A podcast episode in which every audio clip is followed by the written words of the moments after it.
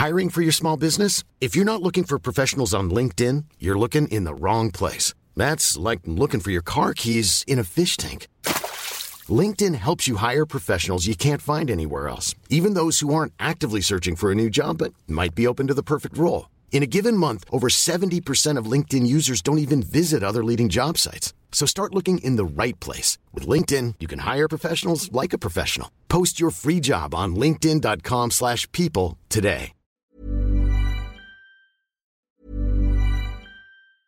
Hey, I'm Ryan Reynolds. Recently, I asked Mint Mobile's legal team if big wireless companies are allowed to raise prices due to inflation. They said yes. And then when I asked if raising prices technically violates those onerous two-year contracts, they said, "What the f*** are you talking about? You insane Hollywood ass."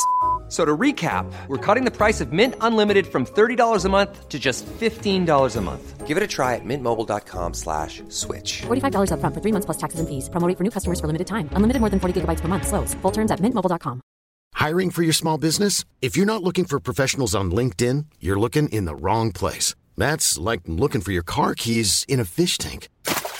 LinkedIn helps you hire professionals you can't find anywhere else, even those who aren't actively searching for a new job but might be open to the perfect role. In a given month, over 70% of LinkedIn users don't even visit other leading job sites. So start looking in the right place. With LinkedIn, you can hire professionals like a professional. Post your free job on linkedin.com/people slash people today.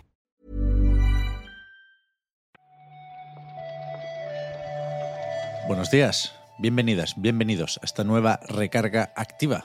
Hoy es jueves, es 6 de julio y vamos a comentar la actualidad del videojuego con Víctor Martínez. ¿Qué tal, Víctor? Hola, hola. Aquí estamos. Bien, todo bien, todo en orden. ¿De, qué- de qué hablamos hoy, Víctor, ahora? ¿Del tiempo? ¿Hace calor ahí? Aquí hace un poco de bochorno, de más. Mi, clima menos favorito, porque me anula como persona. Ahora Ya. no sé, no, sé, no, no sé ni hablar. Aquí igual. Aquí estamos igual o peor, sin saberlo yo. Seguramente peor, Más. seguramente peor. Pero, claro, no me gusta siempre el recurso fácil de, de hablar de eso, del tiempo. Pero es que si no, ¿de qué vamos a hablar? De política. Ha empezado la campaña ya, ¿eh? Estamos en Ya. campaña. Qué pereza, ¿eh? Es un tema, ¿eh? Una movida. Es una movida, es una movida, pero una pereza también. Bueno, igual tenemos que terminar hablando de eso, porque no te creas tú que está muy animada hoy la actualidad de los jueguicos. Bueno, algo, algo hay, algo hay. Algo ahí.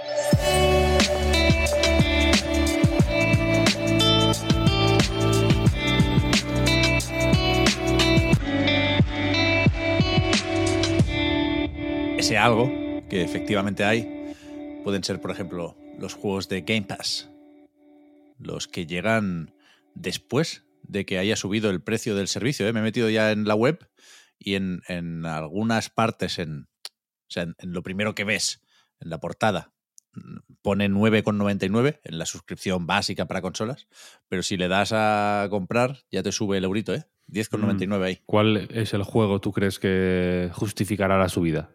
Exoprimal. ¿Exoprimal o, o MacPixel, te iba a decir? O Soran Fairy. O sea, bastantes buenos, ¿eh? Aquí.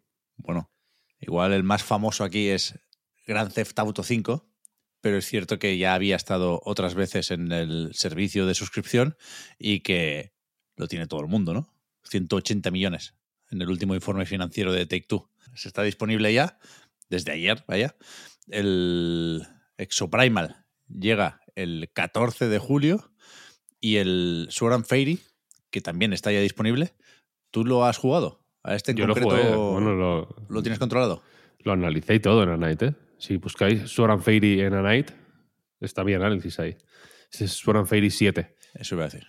Me sonaba un número ahí que, que se oculta porque no hemos conocido aquí los anteriores. Porque fuera de, claro, fuera de China no ha habido mucho movimiento. No es Soran Fairy, no es ni siquiera un clásico de culto fuera de China. No es nada, en realidad. Eh, pero es algo así como el Final Fantasy chino, digamos.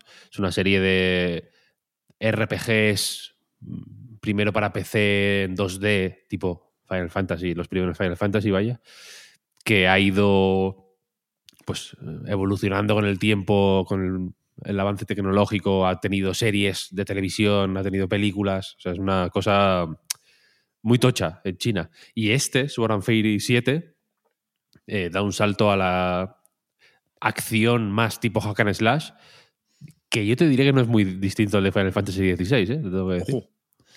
Lo, lo- lo probamos, pues. A ver, yo lo recomendaría, ni que sea por, por saber que se juece en China, vaya. Vale, vale. Pues me parece bien. Para eso está también en el Game Pass. Se venía comentando estos días también lo de los juegos que abandonan el catálogo el 15 de julio, ¿eh? que está por ahí Spelunky 2, pero también Exo One, del platillo volante o la nave esa que hay que ir jugando con las inercias para desplazarse rápido. Yo nunca llegué a entrar a ese juego, pero me creo que esté también como dicen. Y después uno de la película de la patrulla canina, que igual los más pequeños de la casa echan de menos. Va faltando poquito. En unas pocas actualizaciones de estas nos plantamos ya con, con el Starfield, ¿eh? a primeros de septiembre. Ayer decíamos lo de que Xbox y Bethesda estarán en la Gamescom. No sabemos muy bien eh, de qué forma o, o- o con qué formato, pero algo más o menos importante tendrán preparado porque ayer tuiteó Phil Spencer que él también se va para Colonia. Mm, Sí, sí. Yo supongo que, a ver, eh, si va él en persona, será que eh, alguna reunión por lo menos medio importante tiene que tener, quiero decir. Claro, o, o reunión o presentación. No, no sabemos qué pensar aquí. No sería la primera vez ¿eh? que, que Xbox monta algo más o menos importante para la Gamescom, Mm, sí, sí. pero de momento no se han dado muchas pistas. Yo creo que si fuera un eventillo lo sabríamos ya, lo habrían anunciado quizás. Bueno, puede ser, sí. Pero vaya, estaremos atentos a este evento que se celebra, ya lo dijimos ayer, a finales de agosto. ¿eh? El 22 Opening Night Live con Jeff Keighley, el 23 empieza, empieza el, el evento abierto al público. Hmm. También se, está, también se ha hablado estos días bastante del Tokyo Game Show, que no lo habíamos comentado en la recarga, pero desde la organización se dice que será el más grande o el mayor hasta la fecha. Eso que puede Sí. significar también. Que va a ir más gente. Yo no. quiero decir, técnicamente puede ser el más grande y, y el menos interesante. No, no digo que lo tenga que ser, ¿eh? realmente puede, puede haber y posiblemente haya eh, cosas interesantes. Yo no descarto ver algo de Kojima en el Tokyo Game Show. Ahora, eh, este año lo veo muy de los creadores japoneses eh, funcionando en, en su entorno, ¿sabes? Eh, sin ya desligados totalmente de, de la necesidad o de la supuesta necesidad del público global, que igual sí que parece más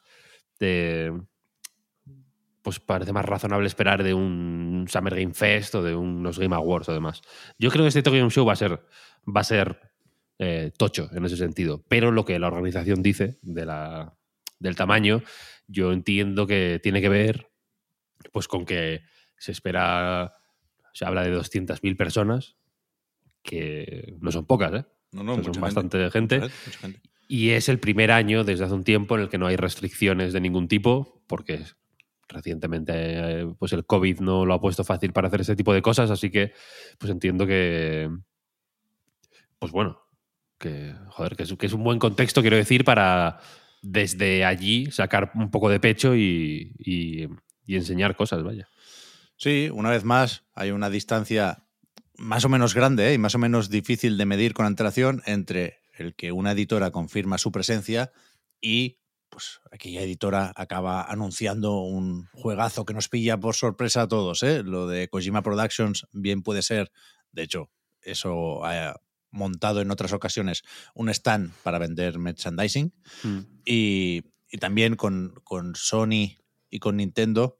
El otro día leía que sí, PlayStation tendrá presencia, pero solo con indies.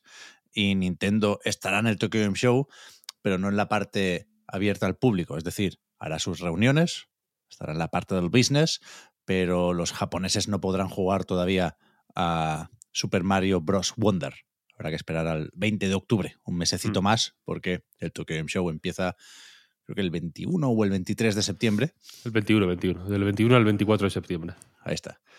Así que yo no soy especialmente optimista con este Tokyo Game Show. Vamos al Tokyo Game Show. Eso me gustaría. Eso, eso haría que fuera un poco más optimista. Pero, pero lo, veo, lo veo complicado. Está crudo, está crudo. Sí. Sí. Después tenemos aquí una noticia que lo cierto es que se me ha olvidado enlazar con la parte de, de Xbox y del Game Pass, que tenía alguna cosita de Forza Horizon 5 por ahí, los coches de la Barbie, pero que de Playground Games se marchó hace un tiempecillo Gavin Reborn, uno de esos perfiles más o menos importantes, lo bastante desde luego como para fundar un estudio de veteranos. En este caso se anunció también hace unas semanas, se llama Lighthouse Games, y lo que se dijo ayer, aunque yo creo que lo podrían haber dicho antes, es que tienen una inversión importante de Tencent, como casi todo el mundo. Precisamente ayer publicamos una pildorita en el Patreon hablando con Raúl Rubio de Tequila, otro, un estudio de Madrid en este caso, que también ha recibido apoyo económico de Tencent. Y efectivamente parece casi. Parece casi más probable que te meta dinero Tencent que no. que no, ¿no? Como que. a poco que. estos estudios de veteranos, Tencent debe, debe tener ahí un, unos cuantos scouts, eh, ¿no? Eh, y- invirtiendo y, y alguno, alguna flauta sonará. Están sí. metiendo dinero en suficientes flautas como para que si no suenan todas, igual sea, igual hay que mirar si la fábrica de flautas está funcionando, vaya, porque, porque efectivamente, eh, pues bueno, entiendo que la, el background de Playground Games es suficientemente atractivo como para que eh, pues haya confianza en lo que puede hacer Lighthouse Games, que si no recuerdo mal fue el estudio, porque de Playground han salido varios estudios de veteranos ya, ¿no? Tengo la sensación. Y este es uno que durante un tiempo no tenía nombre, pero que se conocía su existencia porque en LinkedIn eh, Gavin Reburn había puesto que estaba haciendo algo, una cosa que ponía Untitled Game Studio o algo así. o- Sí. Es este, ¿no? Me, parece. me- me temo que sí. Creo que está en este y el otro que es Maverick Games o Maverick Studios o algo de Maverick. Pero creo que, que efectivamente el, el que estaban pensándose el nombre era, era este de Lighthouse, Creo sí, que, sí. que por lo demás, por supuesto, repiten por enésima vez. Y de nuevo, si vamos a esa charla con Raúl Rubio, encontramos ahí motivos para creérnoslo, diciendo de que el dinero de Tencent mm, viene sin condiciones, es decir, que mantienen total control creativo de sus proyectos, así que ya, ya veremos qué, qué hacen, si repiten con las carreras, si de alguna forma sale de aquí algo parecido a un Forza Horizon o nos sorprenden con un, con un género distinto. De momento, de momento no se sabe nada, efectivamente. Esto, eh, estaba echando un ojo a, la- a lo- a los datos que hay ahora, así más mm, fehacientes sobre este estudio, y más allá de que tienen unas 30 personas, eh, entre los que hay industry heavyweights, según dice el estudio en LinkedIn, vaya. No se ha anticipado en qué están trabajando, ni eh, el género, ni qué, ni qué intenciones tienen, ¿no? Más allá de, bueno, hacer eh, juegos AAA, hablan de AAA de, pues, de manera clara y que quieren ¿no? Eh, pushear los boundaries y demás. Cosas un poco genéricas que se suelen decir en, este, en estas ocasiones, pero bueno. Pues rápidamente, podemos hacer un picadito con fechas que se han anunciado en estas últimas horas. Por ejemplo, Ninja or Die, Shadow of the Sun, un juego que yo no tenía controlado, pero que no pinta mal porque al final son ninjas y píxeles. No es una mala combinación. Este sale para PC el 2 de agosto, ¿eh? Otra fecha que se ha anunciado es la de River City Rival Showdown, que es eh, una remasterización del Rival Showdown que salió en 3DS en 2017. Mm, Para mí la 3DS ya es como desde el 2003, ¿no? Una cosa como arcana prácticamente. Y esto salió eh, en- al ladito del Zelda, Breath of the Wild, quiero decir. Sí, sí. Este sale para Play 4, Switch y PC. Y si no os suena el juego origin, el juego de 3DS como tal, si veis. eh, si veis el, eh, lo- lo- los sprites, seguro, seguro que os suena, vaya. sí, sí. Un Kunio Kun, que no, es- no es el primero y espero que no sea el último. Porque No, hombre, no, hombre. mola mucho esta, esta franquicia. Después, ayer se anunció que Pixel Junk Eden 2 Saldrá también para PC, PlayStation 4, PlayStation 5. Creo que no se ha concretado la fecha, pero no, no debería tardar mucho porque el juego está hecho. En tanto que salió ya en Switch hace unos añitos, en 2020. Mola, ¿eh? Sí, ¿no? Déjame decirte, sí, sí. Yo me, yo me lío un poco con los Pixel Junk. Déjame hay mucho, hay mucho junk, ¿no? Sí, pero, pero suelen estar todos bien, te diría. O sea, leer pixel junk en el título de un juego es un poco garantía de, si no de éxito, sí de interés. Esto lo hace, por si queréis un poco de contexto, son juegos de Q Games, que es el estudio de, ¿cómo se llama? Eh, Dylan Cuthbert, Sí, se llama el tipo. que estaba en Que es Nintendo. este- que claro, cuenta anécdotas de Star Fox siempre. Es un mítico mm, de las entrevistas sobre Star Fox. Sí, sí, que hablaba sí. de las anécdotas de Miyamoto fumando y Miyamoto llevando ¿no? Eh, te- telepizza a la oficina por la noche, vienen todas de este hombre. Sí. Y, y es, es- o sea, Dylan Cuthbert era uno de los superprogramadores de, la- de, esa, de esa época de Star Fox y de Star Fox 2, que aunque salió hace tres o cuatro años, se hizo en- a principios de los 90, vaya, que Nintendo contrató y se llevó a Japón para trabajar en, la- en los juegos, los del chip Super FX y todos Mm. estos juegos eh, que, re- que requerían un plus de técnica que, que vino de este estudio que se llamaba Argonaut, era un estudio. Británico. Y luego, pues, esta gente fun- fundó Q Games, que llevan un tiempo haciendo estos, estos pixel junk y, que, y, con, y con éxito, vaya, quiero decir. Excepto quizá Riders, Pixel Junk Riders se llama, que es, el de, que es el de Stadia, Mm. que a priori dicen que no tienen intención de, de llevarlo a ningún otro lado. Ya. Bueno, no sería la primera vez que reutilizan o, reacondicionan algún producto más o menos fallido. ¿eh? Tenían también el Tomorrow Children, que Mm, se, lo, se, bueno, se lo recuperaron a, a Sony hace no Mm. tanto. Y para terminar, esto no es oficial todavía, tampoco creo que sea sorprendente de ninguna forma, pero el amigo Billy Billy Kun, el que suele filtrar los juegos de PlayStation Plus, dice que EA Sports Football Club saldrá el 29 de septiembre. Esto, aunque sea de fútbol, es tirar un poco a tablero, jeje. Pero bueno, lo colamos para recordar lo de la Liga Hypermotion, que, que no fue un sueño, es, es cierto, es algo que existe. Y, y- No fue y un sueño y es un sueño, Bueno, de alguna claro. manera, hecho realidad. pero que también que en, en cualquier momento se, se enseña oficialmente este EA Sports Football Club, el sucesor de FIFA, eh, después de no renovarse esa licencia, y que en, en su momento, cuando Electronic Arts anunció el título, dijo que lo enseñaría en, en julio. Así que no puede faltar mucho, vaya. No, estamos técnicamente en julio, os recuerdo por si por si vivís en un descontrol absoluto. Estamos ya en junio, en julio, vaya, es, es ple- es pleno julio. Así que eso. Ya, ya nos contarán cómo va el, el no FIFA. Después del no de 3 llega el no FIFA.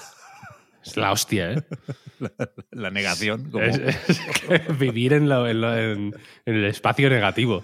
Ahí estamos. Madre Ahí estamos. mía, increíble, ¿eh? Ahí estamos. Escúchame, Víctor, mañana toca recarga también, ¿eh? No te creas tú que ha terminado esta semana. No, no, no, no, no. Nos falta el viernes. Esta semana ojalá nunca termine. Bueno.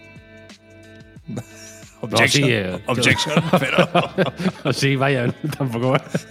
No te creas, o sea, ha sido una mierda de semana, ¿eh? No te creas que ha sido. Por en eso. plan, estoy gozando como un, como un cerdo. Ha sido una. Ha sido normal y, pe- y peor incluso porque hace bochorno, quiero decir. Claro, Entonces, claro, claro. es una puta mierda de semana. Bueno, Lo he dicho por es- decir. Es, es durillo para todos el verano, pero aquí seguimos con los jueguicos refrescantes. Mañana comentamos también la jugada en la recarga activa. Muchas gracias, Víctor, por haberlo hecho hoy. Y hablamos ahora. A ti, Pep. Hasta luego.